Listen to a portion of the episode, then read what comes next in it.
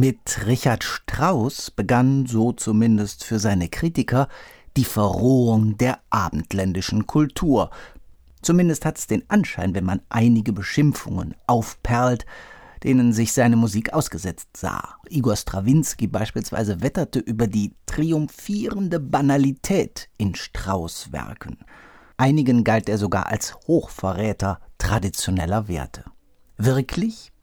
Aus Anlass des Konzerts des Cleveland Orchestra unter Franz Welser Möst in der Kölner Philharmonie am 5. September 2022 soll es in diesem Podcast um Richard Strauss sinfonische Dichtung Macbeth gehen. Am Mikrofon begrüßt sie Christoph Fratz.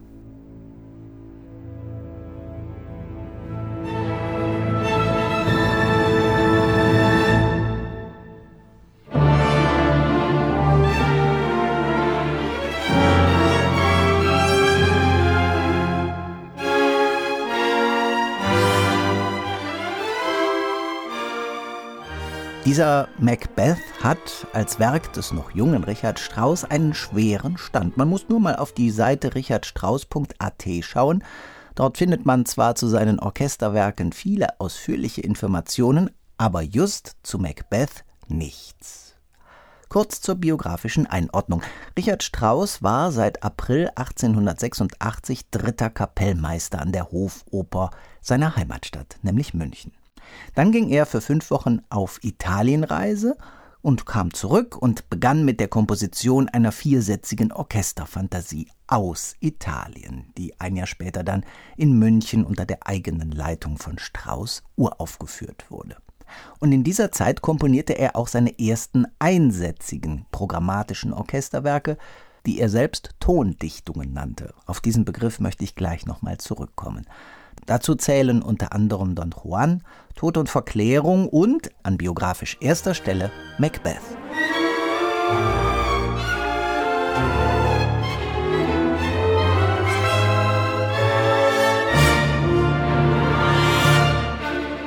Die Entstehungsgeschichte dieses Macbeth ist nicht so ganz ohne.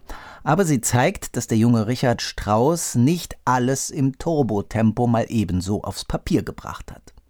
Also zunächst aus Italien eine sinfonische Fantasie, die sich am Beispiel von Liszt und Wagner, zumindest was die Ausdruckselemente in der Musik betrifft, orientiert.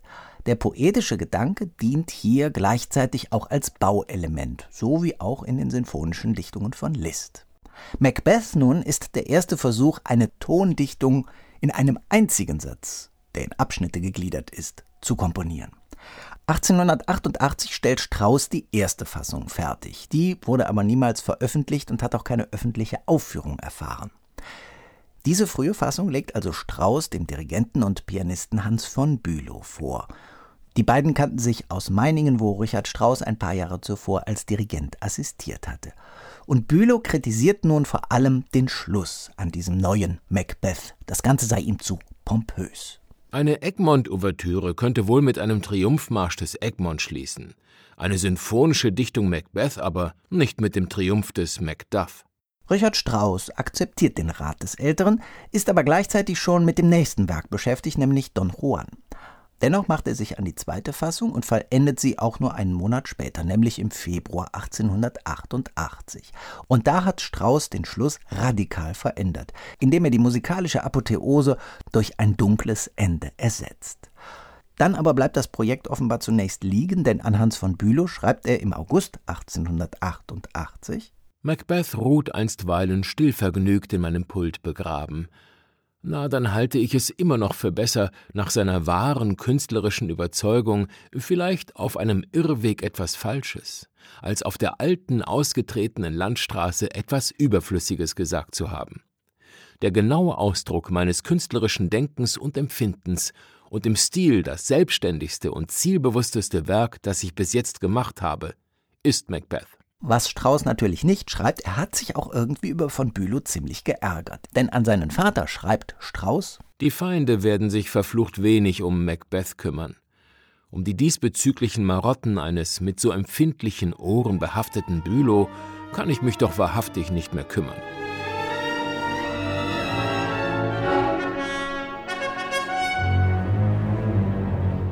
Man kann sich nun fragen, ist das Ganze nicht ein bisschen hochgegriffen?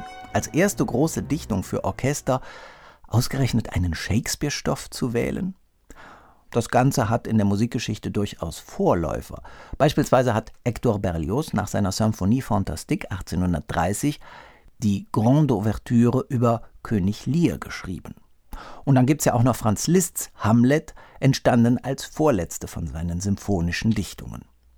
Wonach sucht man eigentlich ein Thema für eine symphonische Dichtung? Richard Wagner hat sich dazu in einer seiner Schriften geäußert und sagt, Programmmusik der höchsten Qualität solle, so Wagner, auch ein Thema größter menschlicher Bedeutung behandeln. Gut, also da wären wir wieder bei Shakespeare.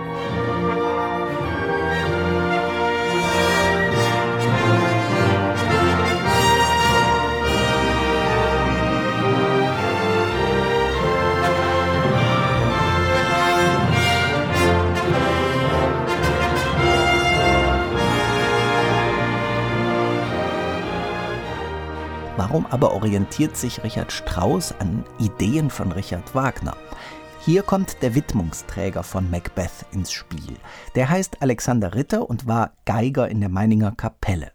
Da hatten sich Ritter und Strauss kennengelernt und dieser Ritter war Wagner-Anhänger. Seine Mutter hatte Wagner sogar finanziell unterstützt und um ein paar Ecken war er sogar mit ihm verwandt. Dieser Alexander Ritter möchte Strauss nun eine neue Perspektive als Komponist aufzeigen. Strauss soll so etwas wie ein Zukunftsmusiker werden. Das erste, was Strauss macht, ist, er schreibt ein Textbuch, nämlich zu Guntram, vertont es aber noch nicht. Um aber auch kompositorisch eine Antwort auf Wagner finden zu können, das war Ritters Rat, soll er zunächst mal sinfonische Dichtungen aller Franz Liszt schreiben, mit einer fortschrittlichen Musiksprache, die sich nicht mehr am Ton Beethovens oder an Brahms orientiert. Diese Entscheidung in Richard Strauss Leben, jetzt genau so zu agieren, die fällt also nicht vom Himmel, sondern ist biografisch begründbar. Und da kommt ihm ein Stoff wie Macbeth gerade recht. Diese Tragödie von Macbeth und seiner Lady, die den schottischen König Duncan ermorden und selbst eine Tyrannei aufbauen um dann ihr Ende in Tod oder Wahnsinn zu finden. Am Schluss sitzt Macbeth verbittert in einer Burg und wird im Zweikampf getötet. Die Lady, von schlechtem Gewissen wegen ihrer Schuld an Duncans Tod geplagt, mehr oder weniger, leidet an Albträumen, fantasiert und schlafwandelt. Kein schöner Schluss. Auf der Titelseite seiner Komposition schreibt Strauss Macbeth nach Shakespeares Drama Tondichtung für großes Orchester. Er wählt nicht den Begriff sinfonische Dichtung, also er will sich ganz bewusst von Franz Liszt auch absetzen. Dann schreibt er nach Shakespeares Drama. Nach, dieses Wörtchen signalisiert sehr subtil, dass die Musik sich frei an der literarischen Vorlage orientiert, anstatt sie sklavisch abzubilden. Wichtig hier ist vor allem, Strauss schreibt in einem Satz. Das Werk zuvor aus Italien war noch in vier Sätzen komponiert worden, also im klassisch-romantischen Gestus. Hinweg mit dem öden, viersätzigen Formelwesen, dem kein neuer Inhalt mehr entsprossen ist.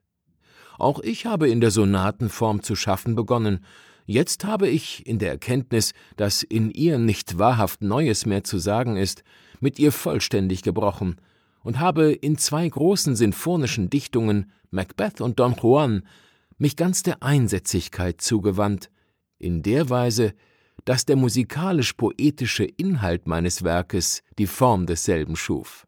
Insgesamt haben wir es bei Macbeth mit drei Fassungen zu tun, von denen aber nur zwei vollständig überliefert sind. Von der zweiten habe ich eben schon gesprochen, wo der Schluss verändert worden ist, und diese Fassung wurde am 13. Oktober 1890 in Weimar uraufgeführt. Strauss selber stand am Pult und hörte also seine Musik nicht aus dem Saal, sondern vom Podium aus.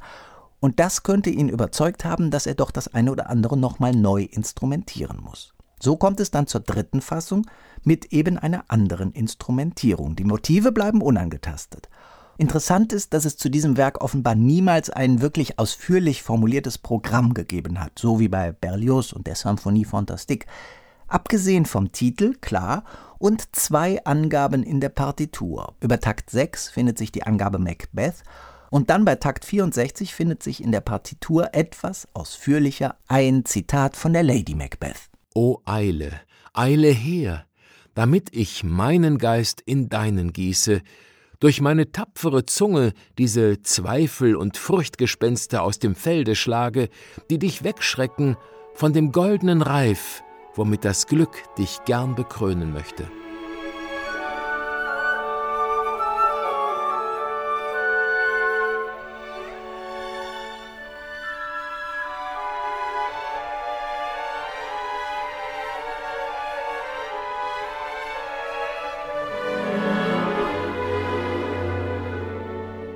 Was aber bedeutet es nun, wenn kein konkretes Programm im engeren Sinne vorliegt, wenn Strauss also die Shakespeare-Vorlage sozusagen musikalisch, ja, sagen wir, paraphrasiert?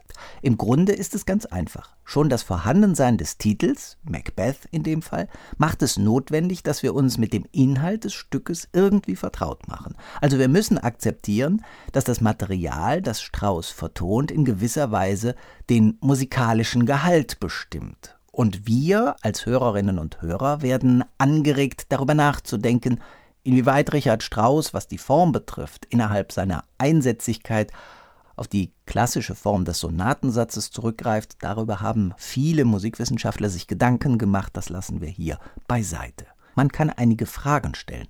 Beispielsweise, wo ist der Moment, in dem Macbeth den Entschluss fasst, den König zu töten? Wo finden wir die Ermordung Duncans letztlich wieder? Wo Macbeths Krönung? Wo tritt der Geist auf? Diese Fragen können wir nicht endgültig beantworten. Es gibt allenfalls Indizien.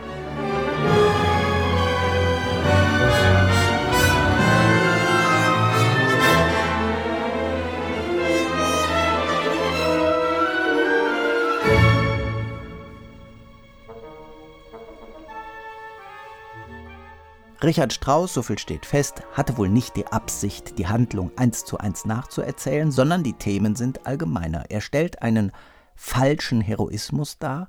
Es geht um einen selbstzerstörerischen Ehrgeiz, um einen psychischen Zusammenbruch und um die Vernichtung des Helden am Ende durch wiederum einen heroischen Nachfolger. Also, es steckt viel Psychologie auch in diesem Werk.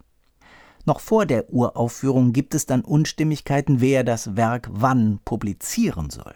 Er stand ohnehin mit dem Verlag Peters in Kontakt und an den Verleger Eugen Spitzweg schreibt Richard Strauss: Peters will Macbeth drucken und gut bezahlen. Ich kann absolut keinen vernünftigen Grund auffinden, warum ich das Werk, nachdem du es nicht nehmen willst, nicht bei ihm verlegen soll. Strauss war immer ein raffinierter Geschäftsmann und auch hier pokert er, der noch junge Komponist, relativ hoch und bietet den Macbeth an für 1500 Mark bei Peters. Aber gedruckt wird das Werk noch nicht. Der Komponist hätte die Sache vermutlich selbst vorantreiben können, hätte er sich zu einer früheren öffentlichen Uraufführung entschlossen. Doch damit hat er gezögert.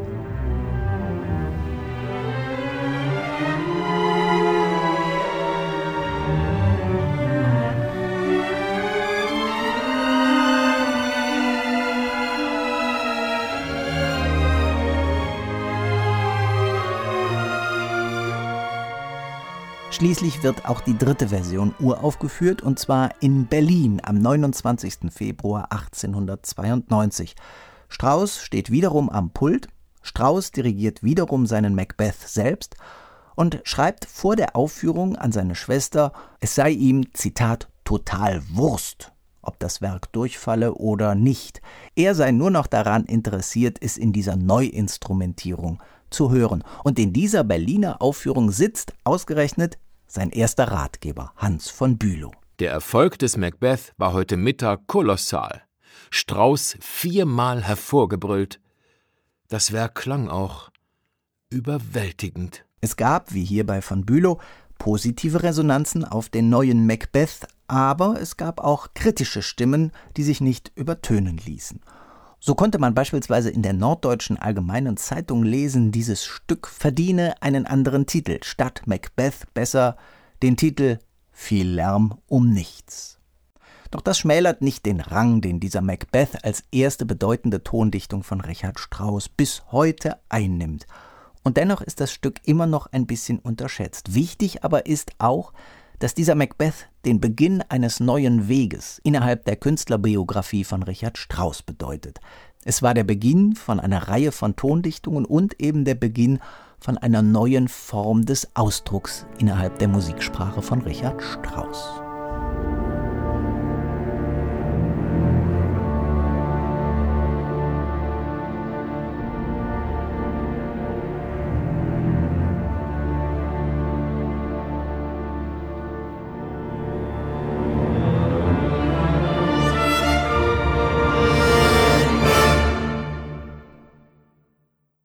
Soweit der Podcast für heute aus Anlass des Konzerts mit dem Cleveland Orchestra unter Franz Welser Möst, der dieses Werk vor kurzem auch veröffentlicht hat, und zwar auf dem orchestereigenen Label des Cleveland Orchestra. Ich danke fürs Zuhören. Hören Sie wohl, sagt Ihr Christoph Fratz.